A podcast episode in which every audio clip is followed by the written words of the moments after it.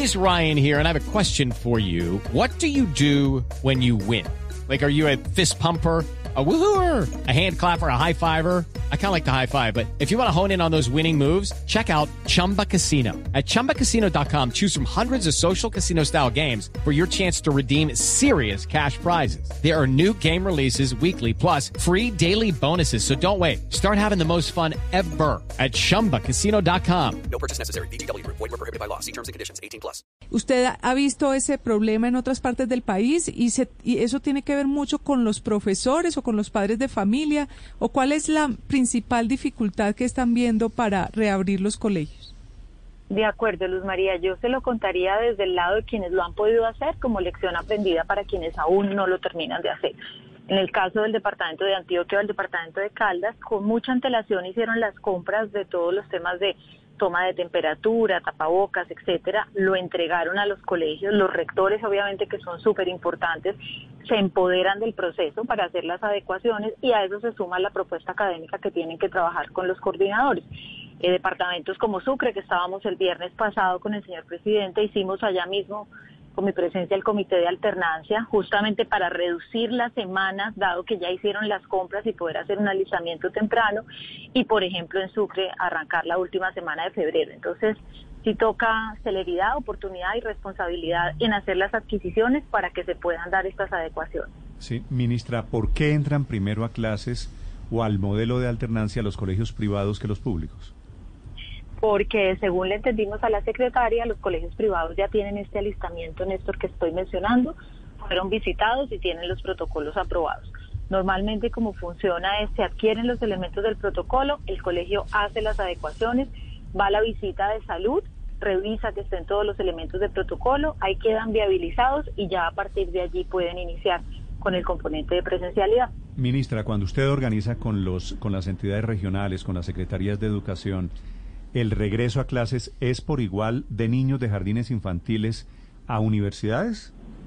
De acuerdo, Néstor, es igualmente importante. Todas las que, lo, que le he mencionado de los departamentos donde ya estamos en alternancia van desde jardines hasta educación media y por otro lado ya han dado también la revisión de protocolos de las instituciones de educación superior. Si usted recuerda el año pasado, fueron las primeras que hicieron los pilotajes, incluso antes de los pilotajes que arrancamos con los colegios en septiembre. Desde julio, más de 140 universidades ya tenían protocolos aprobados y habían hecho pues estos procesos de alternancia que son claves también, claves en los mm. temas de laboratorio, dependiendo del componente práctico que tenga la carrera y obviamente también por todo el tema emocional, la afectación ha sido generalizada, entonces es muy importante. Ministra, ¿cómo funciona la alternancia? Cuáles son los porcentajes de niños en cada salón de clase y la frecuencia con la que deben estar unos y otros para no estar todos juntos en el mismo salón y cuáles son los protocolos de bioseguridad que deben tenerse en cuenta en las clases. Muy importante, Ricardo, para aclararle a todos los oyentes. ¿Por qué surge la figura de alternancia? Que ustedes saben, estamos con ella persistentemente haciendo pedagogía desde julio del año pasado, porque cuando hay una pandemia, cuando estamos en una fase que va a ser todo este año la fase de inmunización, la población va a tener que seguir usando los distintos elementos de bioseguridad, la distancia social y todos los elementos de cuidado y autocuidado. Entonces, para lograr conservar todas estas prácticas, para cuidar la salud y para lograr hacer la fase de inmunización, se requiere que uno hable de alternancia, porque logra tener como los aforos adecuados para que se conserve esta distancia. Pero una claridad, nunca hemos puesto un aforo específico, porque el aforo depende del tamaño de la institución, de los espacios, de la ventilación. Entonces, el plan que cada colegio presente, el plan que cada secretaría presente, y allí viene el detalle, Ricardo, que usted pregunta, si son tres días, si son dos días, depende justamente de eso. Hay instituciones que tienen pues espacios muy grandes, que dan pie para que haya mayor frecuencia de presencialidad y otras donde uno tiene que hacer pues un porcentaje como la mitad de la semana presencial, la mitad de la semana virtual. Entonces no, no es una respuesta homogénea y lo importante es que no hay límite en el aforo, sino el límite viene de revisar cada uno de los elementos del protocolo, particularmente todo el tema de ventilación, el tema de distanciamiento y lograr mantenerlo. Ministra, vamos a completar ya un año de pandemia en Colombia. ¿Su experiencia es que los niños son más o menos juiciosos que los adultos usando tapabocas?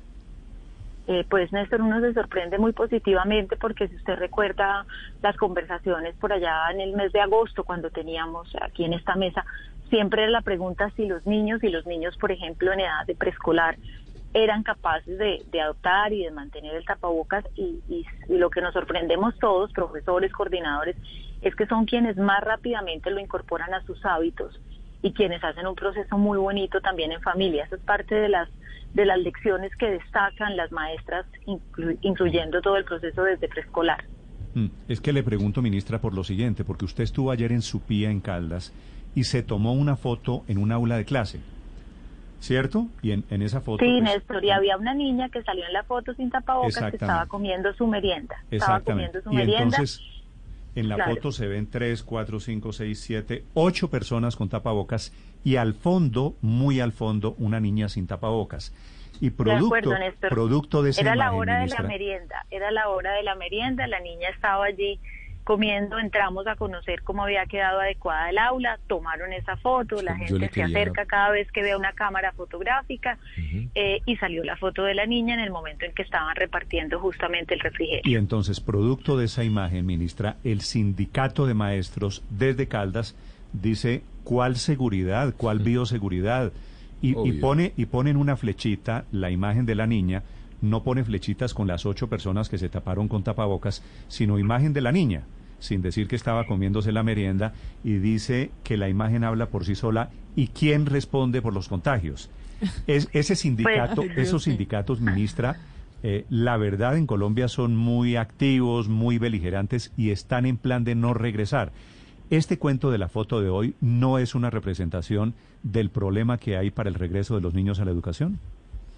Eh, pues miren, Néstor, dos cosas. Yo creo que este es un momento más que nunca para actuar con generosidad.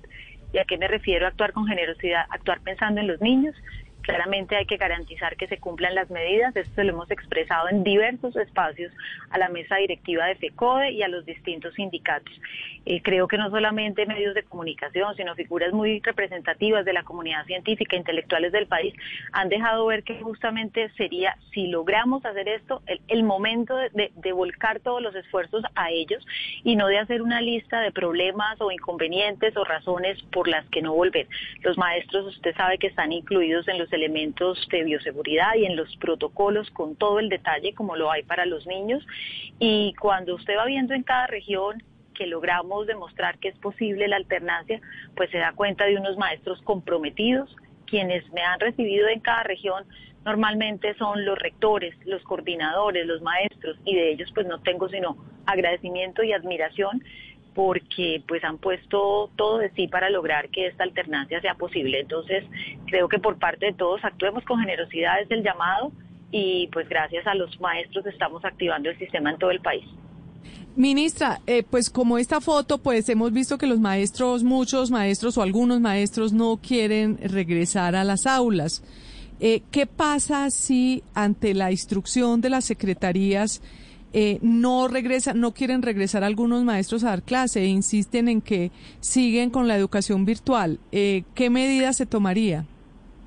Ya se mirará cada caso, los María, por parte de las secretarías. Nosotros, los maestros, somos funcionarios públicos, como siempre lo ha dicho el señor ministro de Salud, poniendo el ejemplo del sector salud y lo hacemos el símil al sector educación. Tenemos todos el deber de, con todas las garantías, obviamente, dando los protocolos, de garantizar el derecho a la educación. Entonces, eso es lo que está no solamente en el discurso, sino en la acción de cada gobernador, de cada alcalde, de cada secretario y es lo que tenemos que ir dando paso a paso. Obviamente siempre hay incertidumbre, hay temores de parte y parte, de padres de familia incluso, de los maestros, y eso es lo que con buena información tenemos que ir rápidamente solucionando para que, como, como mencionaban ayer muchos medios, celebrando la posibilidad de retornar, que esto se dé pronto, que se dé con las condiciones y que se dé en todo el país.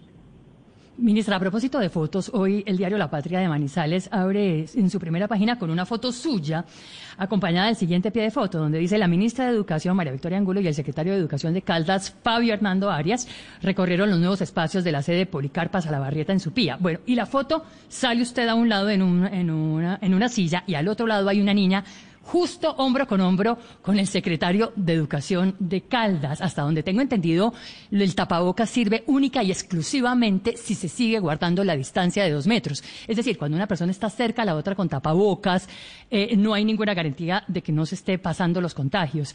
Ahí, ¿de quién sería la culpa? Y si eso es lo que, lo que se está viendo en el retorno y en el regreso a las aulas. No, Paola, pues primero, qué bueno que usted menciona la buena noticia de la infraestructura que entregamos, que yo creo que eso es muy importante que lo sepan los oyentes.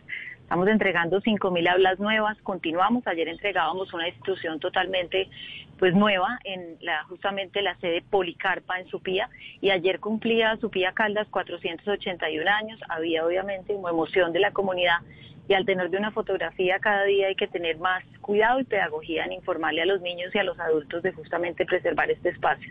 Los espacios educativos, si usted pudo apreciar otras de las fotos que se comparten, son espacios que tienen toda la señalética, son espacios que guardan no solamente los metros al interior, sino que van asociados a la ventilación. Los maestros no solamente tienen el tapabocas, sino tienen la careta correspondiente, en fin, la instalación de lavamanos portátiles.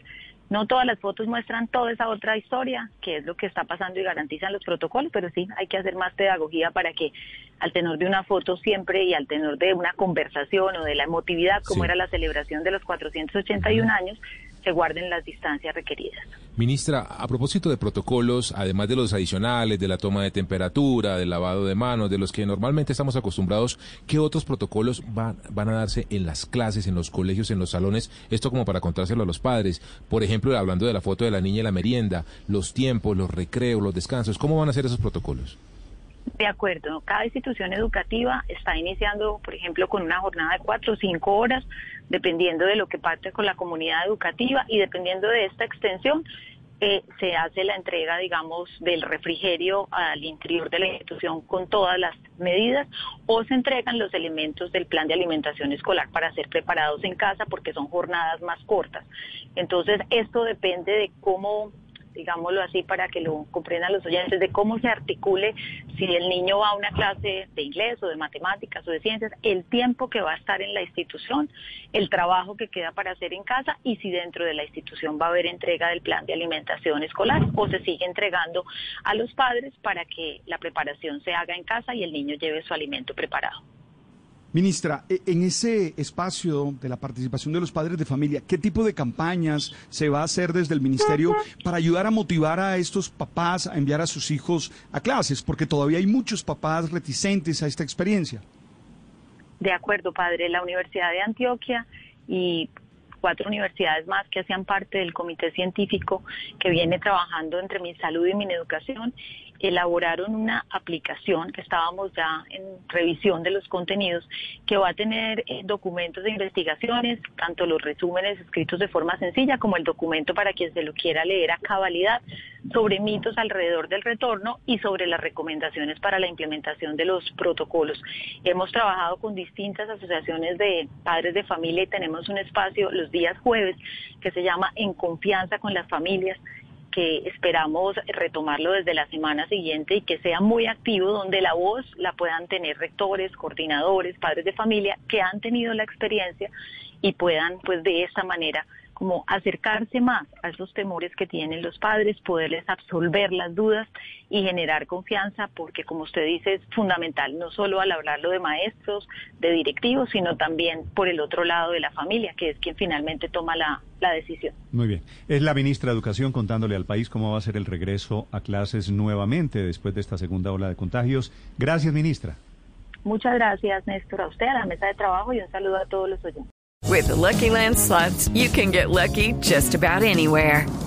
This is your captain speaking. Uh, we've got clear runway and the weather's fine, but we're just going to circle up here a while and uh, get lucky. No, no, nothing like that. It's just these cash prizes add up quick. So I suggest you sit back, keep your tray table upright, and start getting lucky.